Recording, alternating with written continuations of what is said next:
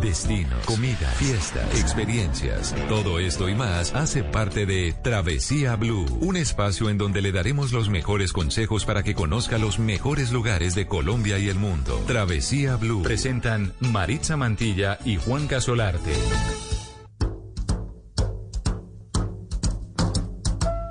Fly me to the moon, let me play among the stars, me see what spring is like on a Jupiter and Mars.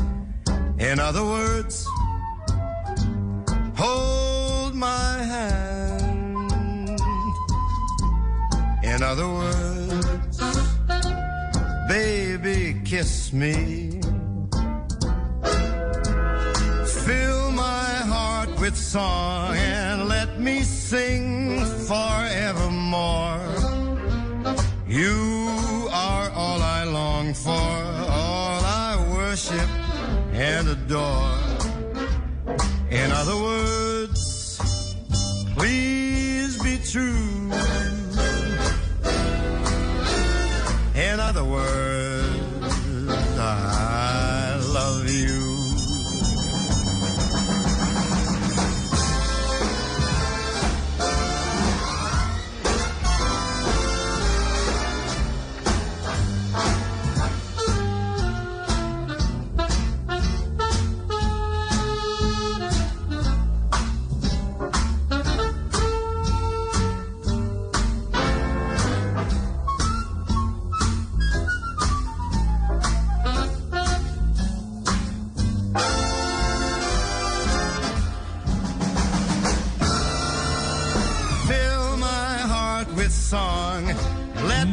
Muchas gracias a todos por continuar en sintonía con Blue Radio. Yo soy Juan Casolarte y ustedes ya saben que después de las 3 de la tarde conectamos con Travesía Blue, nos conectamos con el mundo. Nos disponemos a viajar, a pasarla muy bien.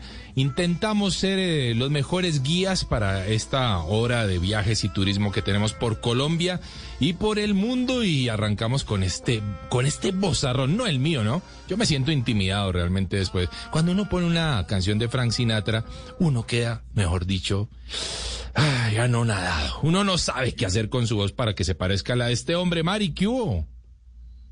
¿Qué hubo, Juanca? Un saludo para usted y para todos nuestros traviesos que seguramente disfrutan tanto de esta canción. Una canción que fue escrita en 1954 por Bart Howard y fue cantada por primera vez por una mujer llamada Felicia Sanders en cabaret. Sí. Y fue titulada en ese entonces In Other Words, que es una de las frases que suenan por ahí en esta hermosa canción. Después, algunos editores le cambiaron el nombre y le dieron este, Fly Me to the Moon.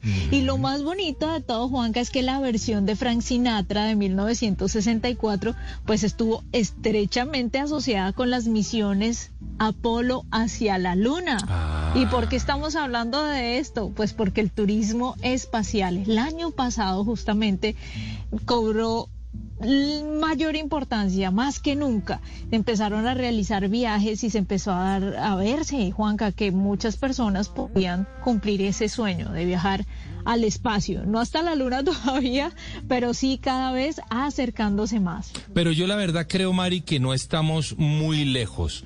Porque digamos que, No, más bien, es- estuvimos lejos cuando yo creo que la cosa estaba en manos de los gobiernos. Pero después cuando aparecen estos eh, mega monstruos eh, privados, como el señor eh, el Elon Musk, como el señor, eh, por supuesto, Jeff Bezos. Es que Juanca, hay, hay muchas compañías que ya lo están haciendo Sí, posible. Virgin. Galactic, Blue Origin, Sí. SpaceX, Boeing, Axiom, Space Perspective. O sea, cada vez hay más. Lo curioso, Juanca, es que esto ya es tratado como un tema o como un ítem que hace parte del turismo. Sí, Y es exactamente. el turismo espacial, justamente.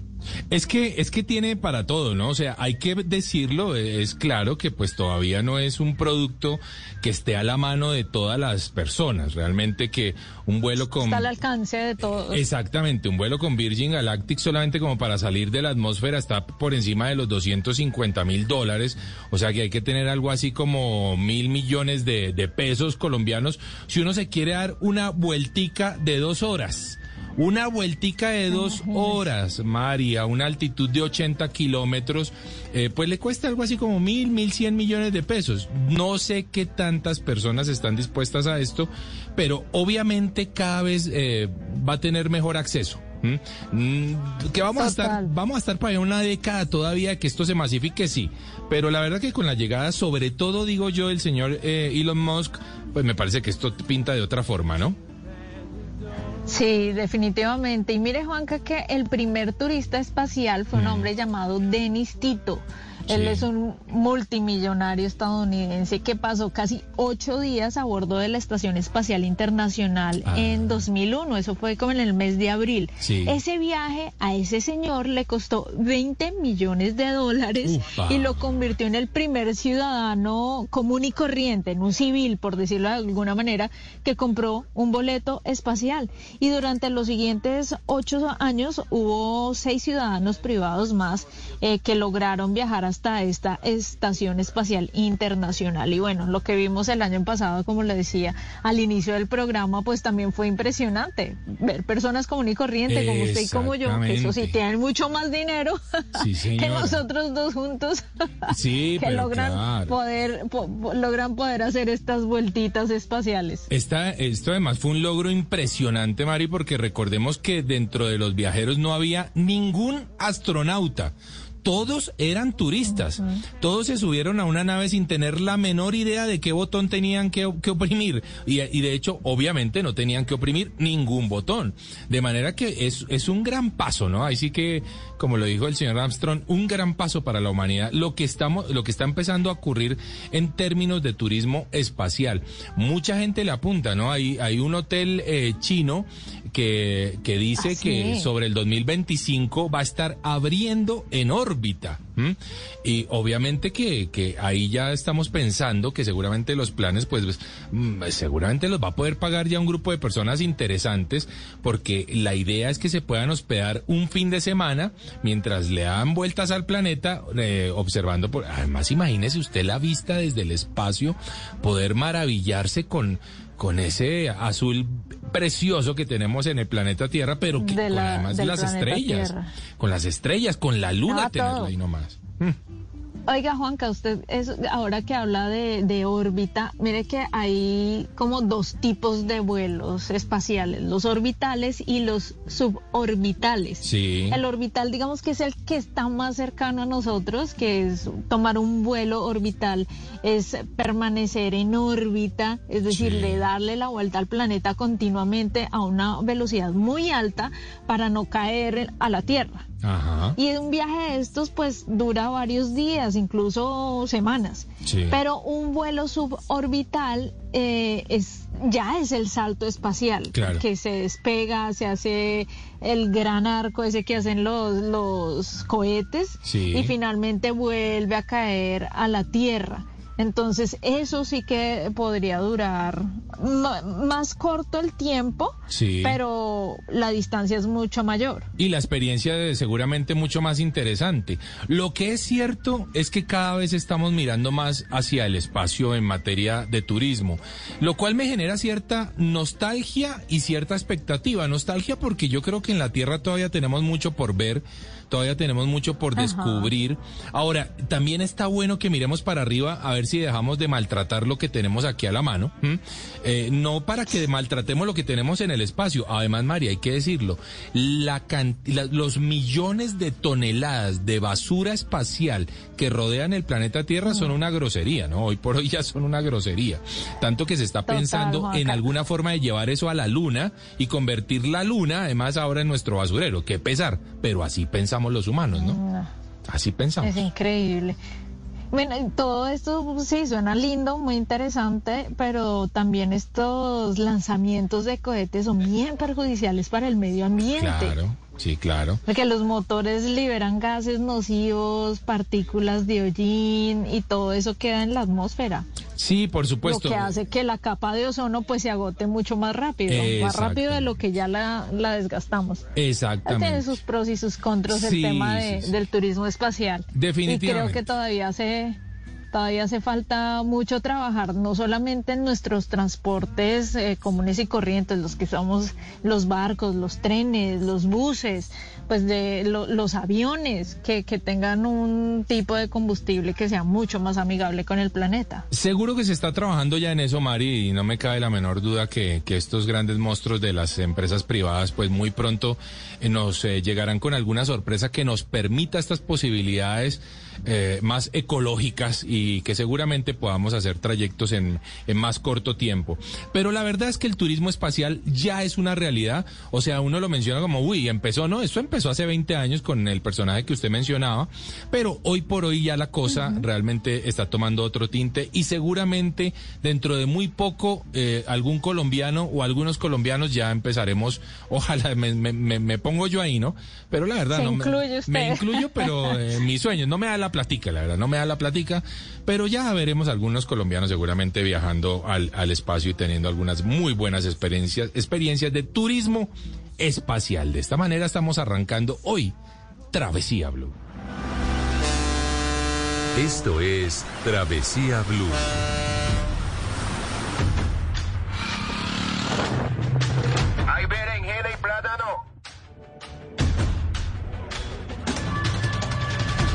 Hola Maritza, hola Juan Carlos. Por estos días se combinan dos cosas que nos gustan mucho, el cine y Cartagena, porque se celebra la edición número 61 del Festival Internacional de Cine de Cartagena, el famoso FIXI. Y es que hay que celebrarlo porque se vuelve la presencialidad. El año pasado, en los 60, tocó hacerlo de manera como ellos denominaron interruptus, durante todo el año, una programación semivirtual, algunas proyecciones al aire libre en noche de luna llena, pero este año vuelve a este que es un destino de películas, sin duda y ha sido la ocasión de muchas películas. Grandes estrellas del mundo han venido a filmar ahí. Estuvo Marlon Brando por allá en los 60 rodando una película que se llamaba Quemada. Una cinta en la que vino Salvo Basile y se quedó y se enamoró de Cartagena. ¿Quién no se enamora de Cartagena? Una de las hijas de Charles Chaplin, Jane Chaplin, vive desde hace varios años en Cartagena y recientemente se han rodado varias películas. El amor en los tiempos del cólera. Estuvo Will Smith rodando Proyecto Géminis ahí también. Recientemente Charlize Theron también estuvo rodando alguna de sus películas con Sir Rogen, una cinta de comedia. Así que sin duda es uno de los destinos favoritos últimamente para rodar películas, pero también para pasear, porque es incluso el sueño de muchos conocer Cartagena, la ciudad histórica, todo lo que tienen las playas de la ciudad y sus alrededores. Así que si se combinan estas dos cosas, cine y turismo, pues me parece que es el plan perfecto, Marisa y Juan Carlos.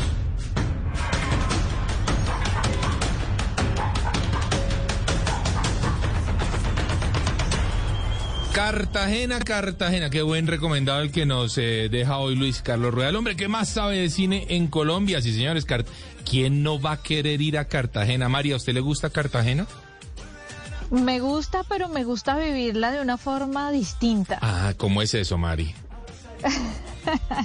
pues me gusta, Juanca, el hecho de poder descubrir una ciudad, no siempre a través de lo que de lo de lo esperado sino por ejemplo aquí en Travesía Blue hablamos de un tour muy interesante que se hace a través de los sabores de ah, Cartagena relacionados con los escritos de Gabriel García Márquez. Sí, señora. Es más o menos como, como, como un turismo literario, pero también gastronómico.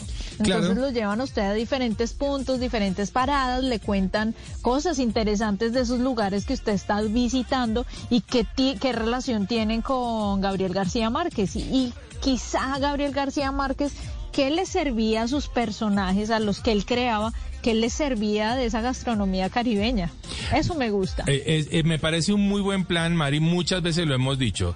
Algunos viajeros eh, escogen sus destinos a, partir de sus sabores, de sus olores, de las texturas de su gastronomía. No en vano tenemos, por supuesto, en Travesía Blue una sección muy bella que es el mundo a la carta, porque es que el tema gastronómico jala y jala mucho en materia de turismo. Y pues, por supuesto que cuando uno habla de Cartagena, pues ni más faltaba, ¿no? Es un, es una ciudad preciosa y deliciosa. Romántica, romántica, Romántica, Juanca. Es una ciudad supremamente romántica. En la noche me parece que eh, el color que tiene la ciudad es otro. El clima es mucho más amigable y hay puntos eh, divinos para disfrutar. ¿A usted le gusta el calorcito de Cartagena, Mari? Eh, pero el de la noche. Ey, yo me pego a ese tren, con sí, la brisita, con la, con la brisita que, Sí. que ya refresca un poco. Yo también. Oiga, Juanca, Sí. ¿cree que, eh, bueno, usted sabe que Luis Carlos siempre nos lleva a viajar a través del cine, de festivales, de muy buenas películas que nos ofrecen una visión diferente de algunos destinos. Pues le quiero contar que tenemos un fan, un, un oyente y un televidente muy fiel, tanto Ah. de Travesía, de Caracol Internacional y de los videos que subimos en YouTube, Sí. como en los programas en los que hablamos de viajes en Blue Radio. Él se llama Paul Lufke. Él es de Montana y nos envía un saludo muy especial o, no- o- o le cuenta a alguien, es que lo curioso es que le narra a alguien que estaba con él en un torneo de pesca, en un viaje de pesca por allá, por la Orinoquía. Sí. Y, y él se entera que eh, eh, Rafael se llama el pescador. Se entera que Rafael Ordóñez es amigo nuestro, es amigo de, de Blue Radio, de- del programa Travesía, y le dice, yo quiero mandarle un mensaje a María Juanca, Ah. mire lo que, lo que nos mandó, escúchelo. A ver. Mari, hola, mi nombre es Pablo, soy de Estados Unidos, estoy tratando de aprender un poco de español, así que yo veo todos tus videos sobre tu serie, escucho tus podcasts y tu, um, tu voz es muy sexy, gracias. Mark. Hola, he's Mark. ¡Epa! No, pero espere que también hay saludo para usted, hay una Epa. segunda parte. A ver. Cosa más es, a mí me encanta todos los ah, programas en tu canal, especialmente Blue Jeans y Travesía Blue. Con con ¿Juanca? Maritza y Juanca, Juanca Salate. Salúdame a él. Se escuchan hasta por allá, mi Mari, eres famosa. Eso es como he aprendido español por sus vi- videos right. y podcasts. It's good, man. Sí, en serio. Óigame, Mari, qué Co- chévere. mire, a mí esta, este mensaje me sorprendió mucho. Yo le preguntaba a Rafael, a, a mi amigo el pescador, y yo le decía, Rafa, pero tú le dijiste qué tenía que decir. Sí. Me decía, no, te lo juro que no. Me decía, yo ni siquiera sabía que Juan, que el apellido de Juan era Solarte, Ah. solo que él me lo dijo. Y yo le decía, no, no, no, esto me parece increíble, me pareció muy bonito compartirlo con nuestros oyentes porque miren, eh, eh, la- los medios de comunicación también se pueden utilizar de esa forma positiva en Claro. medio de tantos conflictos y tantas cosas negativas que nos llevan, pues poder refrescar la mente con lugares, con historias, con cosas de viajes, pues me parece muy bonito. ¿Usted cómo le pareció, Juan? No, muy especial. Esto es, eh, eh, estos son los momentos en los que uno dice qué chévere lo que hago, porque, porque realmente es cuando uno encuentra valor. Porque hay otros que le dan valor al- justamente a nuestro trabajo. Exactamente. Cuando alguien Mire dice, que- aprendí a hablar español o estoy aprendiendo a hablar español con, con sus videos, uno dice, pues qué bueno poder ayudar en cualquier cosa. Eso es. Ay, mire que gracias a, ese programa que se hizo de pesca, él vino a Colombia a, a probar el tema de pesca deportiva. Él es una persona que tiene mucho cuidado con el tema ambiental. Él vive en Montana, cerca al parque Yellowstone. Sí. Entonces, él, él decía que alguna vez también escuchó un programa que hicimos sobre cómo visitar parques nacionales en parques naturales Claro. en Estados Unidos. Claro. Y que le gustó mucho y ha seguido como súper pegado a todos los podcasts y a toda la programación de, de, de Blue Radio. Y qué bonito, le dicen el sheriff. Hay Mm. que ir a, a Montana a conocer al sheriff Paul El. Lufke. el sheriff. Hay que ver por qué le dicen el sheriff, ¿no? Yo no me voy a No, meter no, no, así. por lo que le digo, Juanca, Ah, él, él, él está muy pendiente, digo, no sé cómo decirlo, quizás es como un tema de policía ambiental. Sí, qué bueno. alguien que está bueno. muy, muy ahí al cuidado y al mantenimiento de todas esas áreas naturales y el sostenimiento, el trabajo con comunidades indígenas. Son los indígenas indígenas, los que le dicen el sheriff. Claro Así que que, sí. qué bonito, qué bonito poder compartir esta historia con los oyentes. Pues qué bueno poderla compartir y aquí le aquí seguiremos poniendo los mensajes que ustedes nos quieran enviar porque pues eh, realmente que nos llenan de alegría y pues esa es un poco la idea, que todos nos divirtamos, que todos la pasemos bien y que todos podamos viajar por un planeta y por un país maravilloso que tenemos y que se llama Colombia. Nosotros seguimos en Travesía Blue. Cosas que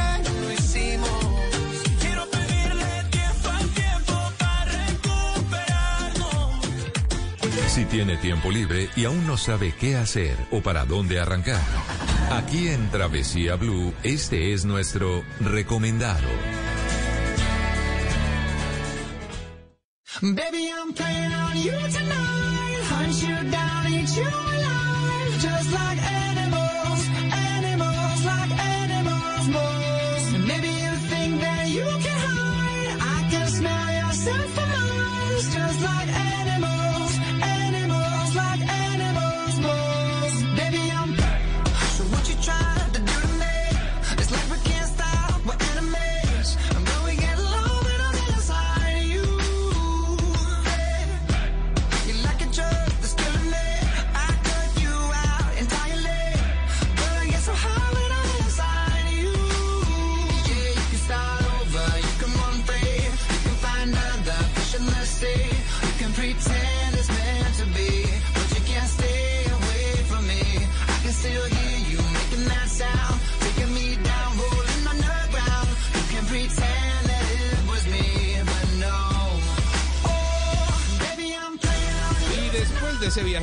por el espacio, pues eh, vamos a recordar nuestras redes sociales, arroba Mari y Latina, raya al piso travesía, y arroba de viaje con Juanca, nuestras cuentas en Instagram, en donde van a encontrarse con cosas muy interesantes de viajes y turismo. Oiga, Mari, le quiero preguntar, ¿a usted le gusta Señor. el contacto, la cercanía con los animales?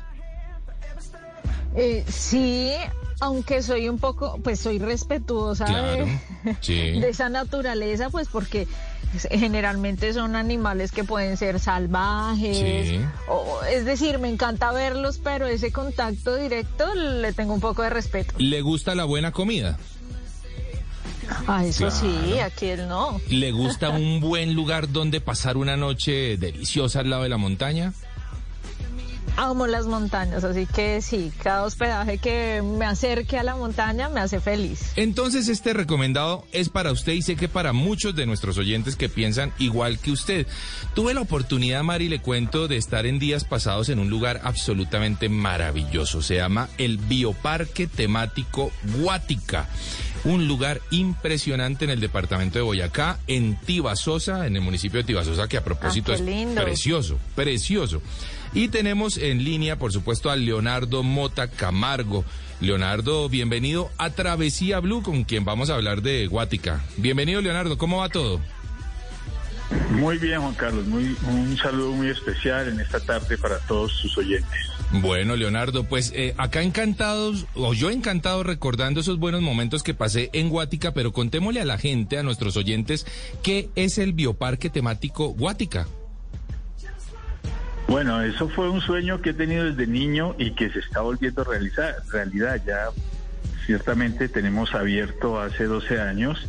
Inició pues gracias al amor que he tenido a los animales durante toda mi vida, desde muy niño. Pues quise tener una, una granjita de recreo, una cosita así como para divertirme, ver mis animales, contemplar animales de granja. y con el tiempo fuimos, eh, fue todo un proceso hasta después convertirnos en el primer zoológico que tenemos en el oriente colombiano. Muy bien, muy bien. Mari. Wow. Eh, esos animales, yo quiero saber, bueno, hay mucha gente que tiene un poco de recelo con el tema de, de los zoológicos. ¿Estos animales llegan de dónde? ¿Son rescatados eh, de algún lugar para poderlos tener allí?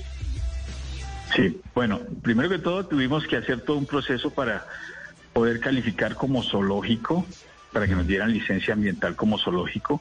Esto requiere muchísimos requisitos que fuimos cumpliendo a lo largo de cuatro años hasta que logramos tener nuestro certificado como zoológico y nuestra licencia ambiental. Los animales, muchos de ellos, los animales silvestres de fauna colombiana, la mayoría vienen de las corporaciones, Sí. que ellos han decomisado muchísimo, la mayoría de los casos, a gente, a particulares que los tenían viviendo en sus casas en condiciones no adecuadas. No, ¿no? terrible. Tenemos Ajá. unas historias muy tristes y otras pues más felices, con unos finales más felices de muchos animales que viven actualmente dentro de nuestro parque, como es el caso de unos monos que los, los tenían amarrados a una cadena de, de la cintura No. y, y el mono vivía en una tienda y, y los, los, No. los clientes les daban cerveza y lo emborrachaban, No, ¿sí? Y era adicto al, al- al trago. Claro. El mono, teníamos también eh, historias de un, de un de un chigüiro que se llama Juanes que lo tenían en una en una en un taller de mecánica exactamente y lo tenían engordando para comérselo en un San Pedro y afortunadamente la autoridad ambiental lo descubrió y lo rescató. Entonces son este Ajá. tipo de animales que han sido muy improntados, que están muy acostumbrados al contacto con el ser humano y, por, y, y algunos otros por limitaciones físicas mm, deciden no, no liberarlos nuevamente a su ambiente natural porque van a ser muy fácilmente capturados Claro. nuevamente o van a perder la vida porque no tienen las capacidades para desenvolverse por sí solos en un medio natural. Y es que ¿no? permítame, Entonces, per- eso- permítame, Leonardo, yo complemento allí algo diciendo que Guática también hace parte, por ejemplo, del, del programa de conservación del cóndor de los Andes. Tuve la oportunidad, Mari, de eh, ingresar a la jaula eh, en donde Wow. está, en donde está el cóndor y es un animal tan imponente, es impresionante, Es gigante. es gigante. O sea, él abre las alas y uno se siente diminuto. No, uno es. Y, y eso que yo con mi metro noventa me sentía chiquitito al lado de esta ave, pero además tienen espacios abiertos en donde uno puede compartir con la danta, con el venado. Los niños, me encantó ver a los niños acariciando la danta, dándoles de comer. O sea, realmente es un espacio muy pensado para la Qué familia chévere. y muy pensado para la educación. O sea, me parece que, eh, como yo lo decía en el programa, pueden ver el programa de Guática que hicimos un especial para el programa Travesía, ahí en nuestro canal de YouTube Travesía TV, ahí pueden encontrarse con todo.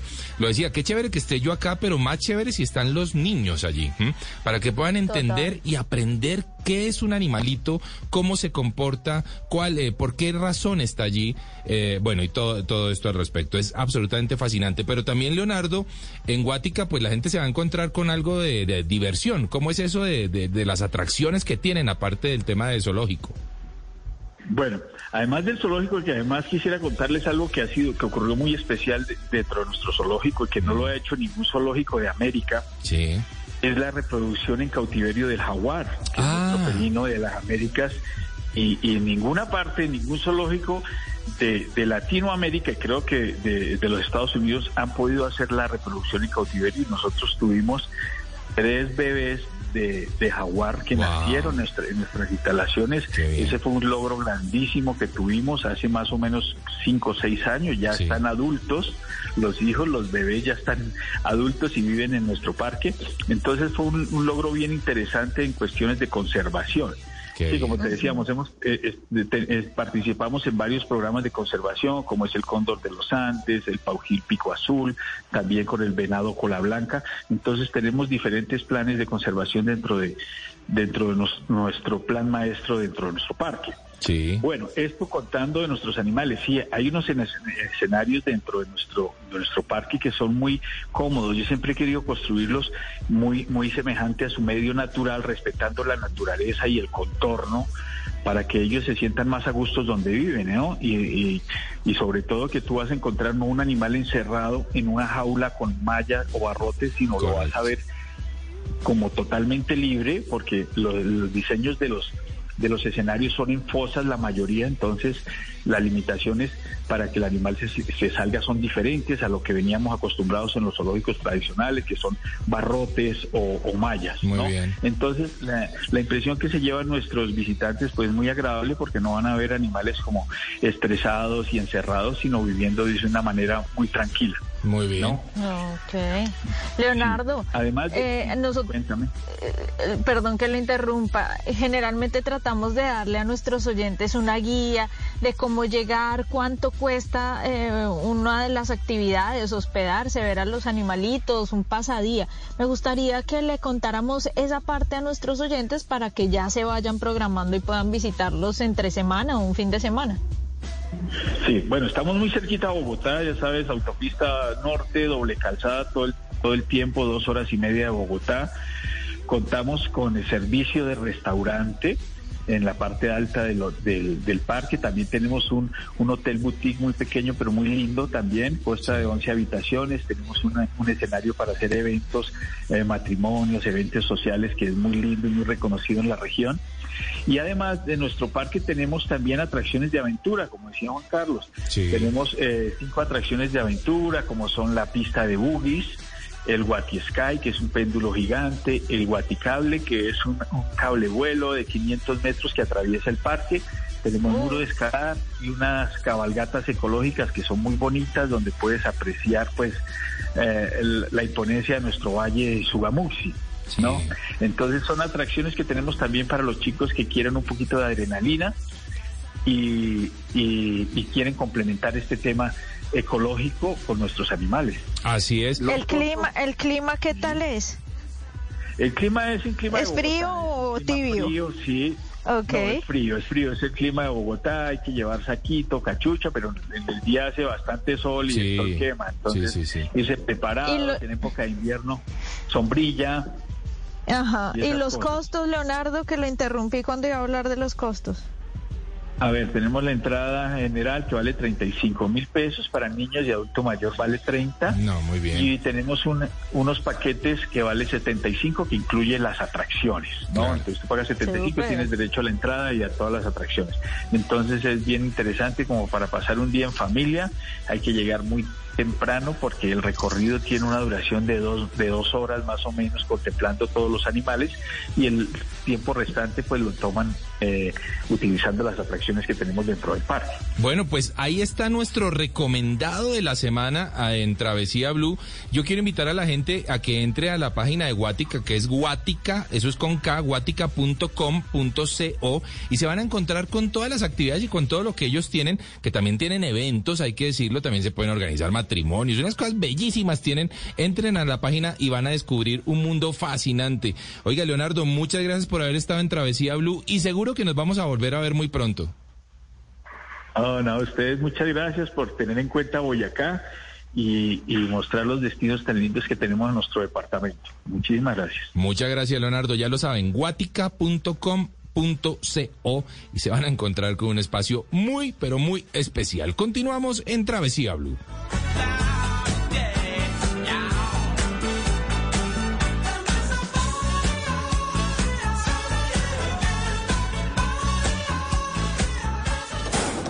Estás escuchando Travesía Blue.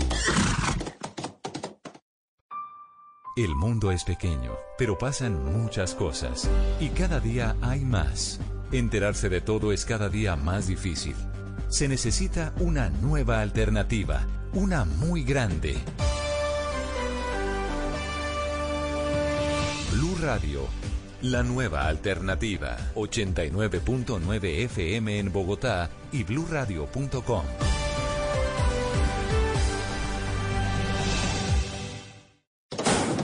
Estás escuchando Travesía Blue.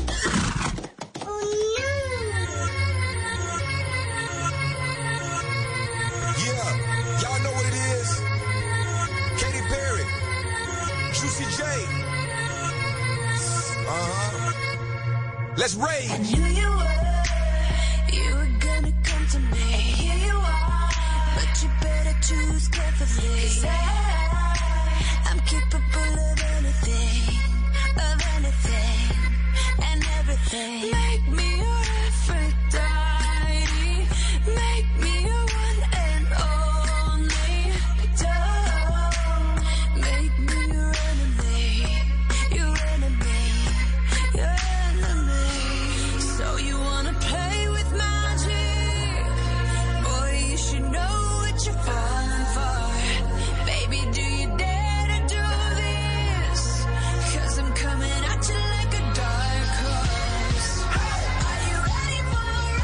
En Travesía Blue y le recordamos nuestras redes sociales en Instagram, Mari y Latina, Raya al Piso Travesía y arroba de viaje con Juanca. Ese Juanca es con la letra K al final. Muy buen contenido de viajes y turismo, Mari. Sí, señor. Oiga, Juanca, le tengo una muy buena noticia a usted y a todos nuestros traviesos acerca de una publicación que hizo Forbes, que es una revista que se dedica al tema de los negocios, pero de vez en cuando saca listados muy interesantes. Sí. Entre ese listado eh, sacó los 50 países más hermosos del mundo. Y esto lo hizo a través de un análisis de la cantidad de maravillas naturales que hay en cada lugar, desde arrecifes de coral, selvas tropicales, volcanes, glaciares, Sí. etcétera. Y entre esos 50 países, Colombia está en un muy buen puesto, Juanca, está en el top 3 para, ¿En para hacerle más específica. En serio, sí, señor. El primer país, un país que tengo el gusto de haber conocido, Indonesia. Bueno. Es bellísimo, Claro. con más de 17 mil islas. También está Nueva Zelanda, Mm. que lo mencionan mucho por la cantidad de paisajes que se han escogido para hacer eh, películas Sí. y documentales. Y en tercer lugar está Colombia. Uy, pero qué privilegio ese que nos, eh, que nos es está... muchísimo, claro que sí. Juanca. O sea, Qué orgullo. Es, es, es una publicación muy importante, como Sí. le digo, y pues tiene gran respaldo y qué bueno que hayan reconocido la naturaleza exuberante que tiene Colombia para que lo hayan ubicado en el lugar número 3. Pues es que yo creo que lo merecemos, Mari. Yo creo que tenemos un país realmente muy privilegiado. Yo, yo creo que somos afortunados de haber nacido en donde nacimos, más allá de todas las problemáticas sociales y todo lo que uno no puede ocultar, pero realmente la naturaleza que tenemos es exuberante. Lo que tenemos es fascinante y es que lo tenemos todo. Un país eh, con dos es. océanos, con glaciares, no, glaciares no, con eh, picos nevados, con Nieves desiertos. con- exactamente. Lo tenemos todo. Ahí es que cuidarlo, ¿no? Exactamente. Ojalá. Ahí es que cuidar. Ojalá sí. Oiga, Mari. Oiga, Juanca, hablando de publicaciones, eh, Condé Nast Traveler, que es una publicación también que me gusta muchísimo, esta publicación es española, Sí. también sacó un listado acerca de las 35 esculturas que hay que ver antes de morir. Upa, ¿cómo así? Sí, también está una colombiana ahí. ¿En serio? Una Bueno. de las esculturas colombianas, claro que no está ubicada en Colombia, sino la mencionan en Barcelona, en España. Sí. Y es una escultura del maestro Fernando Botero. Pero Esa es una de las escu- esculturas Claro. que hay que, que ir a ver. Y entre esas hay muchas más que me llama la atención que muchas personas escogen ese destino de viaje porque quieren ir a ver ese monumento, esa Sí, escultura, sí. como el David de Miguel Ángel. Claro. Oiga, Juanca, esta es una escultura muy bonita, está ubicada en Florencia. Sí. Eh, y, y es bien interesante porque es como un ejemplo de belleza masculina universal. Sí. Entonces muchas personas pagan su tiquete hasta Italia, por supuesto, y dentro de la ruta ponen a Florencia para poder ir a este museo y poder visitar el David. Oiga, qué bueno, ¿no? Hay mucha gente, yo conozco personas que viajan solamente con el ánimo de ir a conocer esculturas, porque realmente Sí. me parece que es un muy Es buen un plan. turismo que mueve mucha gente. Exactamente, en donde la- la- las fotografías, por supuesto, son obligadas. Yo la voy a traer aquí a Colombia, Mari, a una escultura que es pues. muy famosa, muy, muy famosa. ¿Cuál, cuál, del cuál? señor Héctor Lombana. ¿Le dice algo hasta ahí? No, no mucho. No, Bueno, este es uno de los escultores eh, más relevantes, prolíficos de la costa caribe colombiana, que creó nada más y nada menos que la escultura de los zapatos viejos en Cartagena. Un lugar Ah, bien. obligadísimo, obligadísimo para la fotografía. ¿Mm? Es interesante, Buenísimo. ¿no? Total, Eh, Juanca. Exactamente, hay que, eh, como dato curioso, decirle que este señor eh, Lombana donó una réplica a la ciudad de Coral Gables, ahí en la Florida, en los Estados Unidos. O sea, ah, yo estoy aquí. Ah, pues Yo entonces estoy aquí en Coral Gables. Voy a ir a buscar. vaya y busque. Espéreme un momentito. Usted, usted está en la Florida en este momento, ¿no? Sí, señor, y estoy en Coral Gables. Entonces vaya a buscar eh, la réplica de la escultura del señor Lombana de los zapatos viejos colombianos. Vea no pues. le creo. Vea, tengo- pues. me- manda bien la dirección para poder ir a buscarla. Claro que sí. En un ratito se lo envío, pero chévere que vaya y la, y- y la conozca, sí señora. ¿Qué otro lugar Oiga, tiene usted? Juanca, No, pues uno que es súper reconocido, la Estatua de la Libertad. ¿Cuánta gente llega Ah, a Nueva bueno. York buscando ese tour Claro para que poder ir a reconocer esto? Usted sabe que antes de que los rascacielos gobernaran todo Nueva York, pues estaba esta formidable estatua y dándole la bienvenida pues mucha gente, muchos inmigrantes que llegaban a la ciudad de Nueva York, pues quizá ofreciéndole un mejor futuro, así era como lo querían interpretar. Recuerde que esto fue un, un regalo del gobierno francés al gobierno estadounidense Sí, claro para sí. conmemorar el centenario de su independencia, ¿no? Y de paso a- afianzar su relación con este país. Sí, sí, pero es, es sin duda una de las esculturas más visitadas en el planeta, absolutamente espectacular, es imponente. Hay un tour que es gratuito, Mari, que sale allí desde, desde Manhattan, eh, y uno puede recorrerlo, no se puede bajar, eso sí ya involucra unos costos adicionales, eh, lo mismo que Pero subir. lo pasa cerquita. Pero lo pasa cerquita, exactamente, así que está chévere. La devuelvo a Colombia, Mari. A ver qué le dice pues. el señor Hernando Tejada, ¿le dice algo? No. No, pero Sí. si me dice el nombre de la escultura, quizás sí. A ver, el gato del río. Usted hizo Ay, programa claro. ya. Usted hizo Sí, programa de travesía. Ese gato del río en la ciudad de Cali. Sí, Ay, señora. me pareció divino. Sí, sí. Además que después se le pegaron otros otras gatas. Claro, sí. para acompañar al gatito del río y, y lo volvieron un paseo bien interesante en donde muchos deportistas llegan ahí después de, de recorrer un- algún circuito en la ciudad, paran ahí y es como el punto de encuentro. Y para los turistas que vamos a la ciudad de Cali, pues nos gusta, nos gusta, eh, sobre todo en la noche, con esa brisita deliciosa que hace eh, por el Boulevard del Río, pues Sí. es, es muy, muy buen plan. Es muy lindo y con el clima de, de Cali en la noche, que es una maravilla. Este menino de 3 metros de alto y de 3 toneladas de peso, ¿no? Fue el regalo del señor Tejada eh, en 1996 a la ciudad de Cali. Y como usted bien lo dice, las gatitas se le juntaron, se le unieron en el 2006. 15 gatitas que ahora acompañan también a, a este menino y que toda la gente, por supuesto, también va eh, obligadísimo a, a hacer su tour. Sí, Mari. Después de que terminen ese tour, por favor vayan a la esquina, no le, no me sé ubicar bien, pero a una de las esquinas del parque está Sí. el Hotel Obelisco. Vayan a comer empanadas allá, por favor. Upa. Después de haber visitado el gatito y sus gatitas, pasen por ese hotel y comanse todas las empanadas que le quepan. por Son muy favor. buenas. Muy buenas, Son muy famosísimas, buenas. famosísimas. Total. Pues Lo bueno. llevo a otro lugar. A ver, lléveme al último. A ver. Al último, Nefertiti en Berlín. Uy, uy, uy, uy. La que a usted le encantaría verla, yo Pero sé. claro que sí.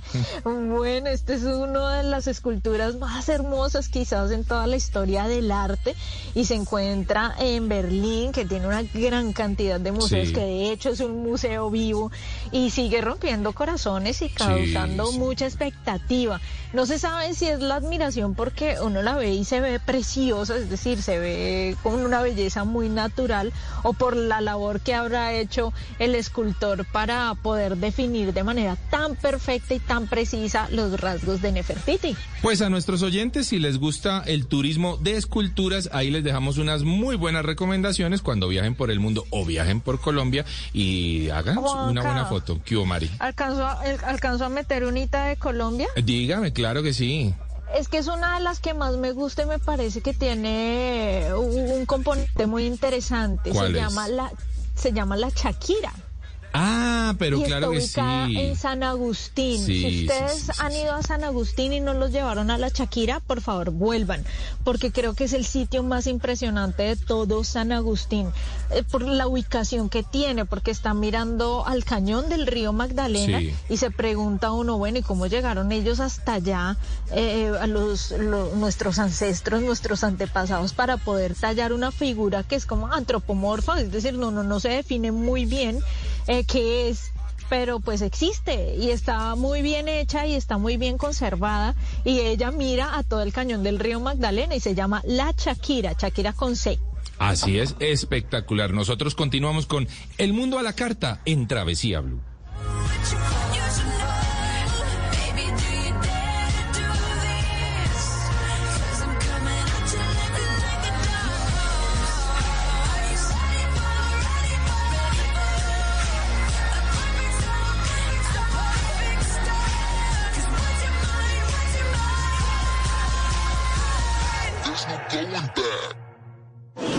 Gusto a sus sentidos viajando a través de los sabores con El Mundo a la Carta.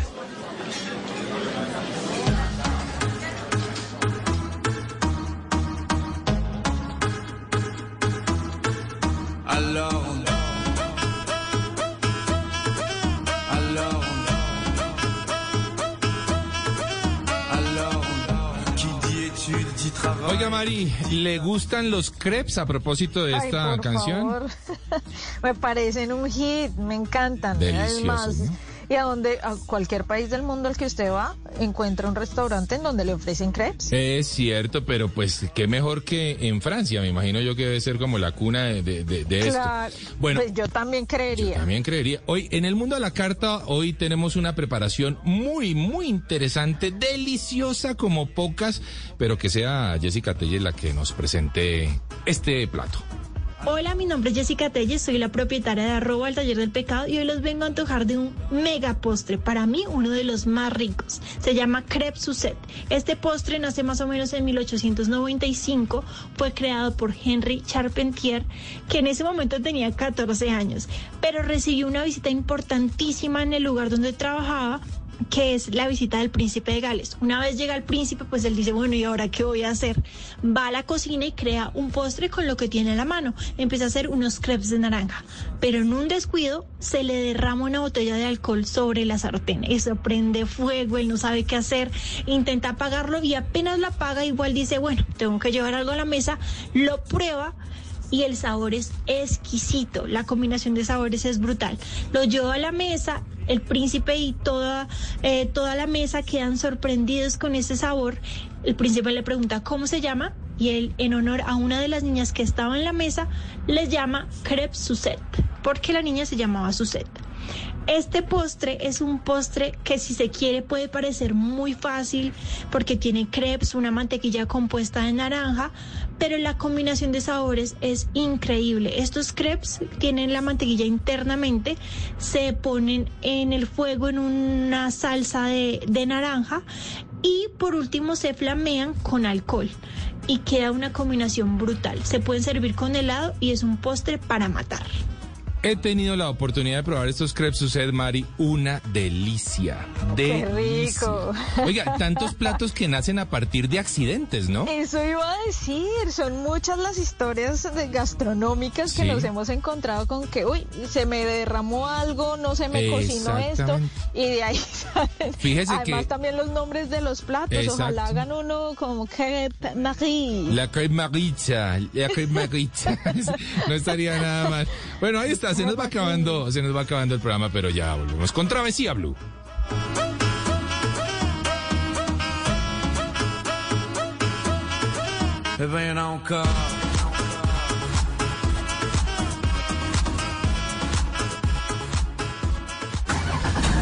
Viajamos a donde otros han llegado, pero aquí te lo contamos diferente.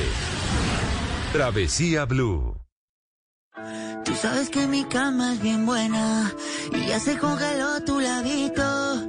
Si no vienes para darme besitos, no vuelvas, no vuelvas. Cuidado que la corriente te lleva y ya está muy larga esta espera. Se nos termina este viaje de sábado en la tarde, Mari, pero la pasamos muy bien y nos fuimos a varios lados, ¿no? Hoy. Uy, sí que viajamos en esta hora, recorrimos diferentes lugares desde el espacio hasta Sí, las rocas de San Agustín, mejor dicho.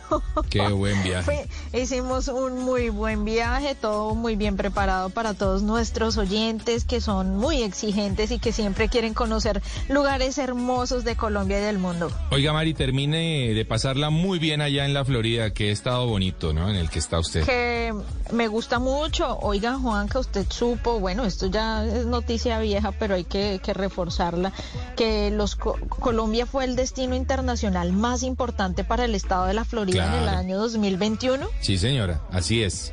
Y es que a los colombianos... 709.500 viajeros favor. tuvieron la dicha de, de venir a pasear por el estado de la Florida, principalmente Miami, Fort Lauderdale y Orlando. Y es que me gusta que muchas veces tienen promociones realmente para, para, para visitar este estado. Me parece fascinante, encantador.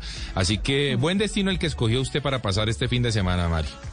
un fin de semana maravilloso en compañía de familiares y amigos y muy pronto estaremos en Bogotá nuevamente con muy, buen contenido de viajes y de turismo, Juanca. Chao, Mari.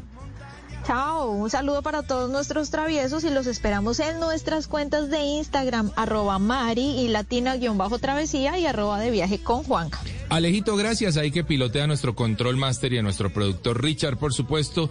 Nuestros oyentes que los saludamos y les recordamos que la vida es un viaje maravilloso.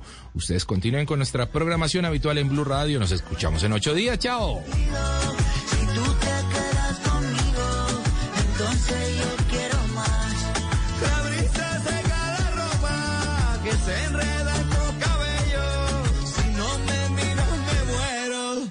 Entonces no juego más. Estás escuchando Travesía Blue.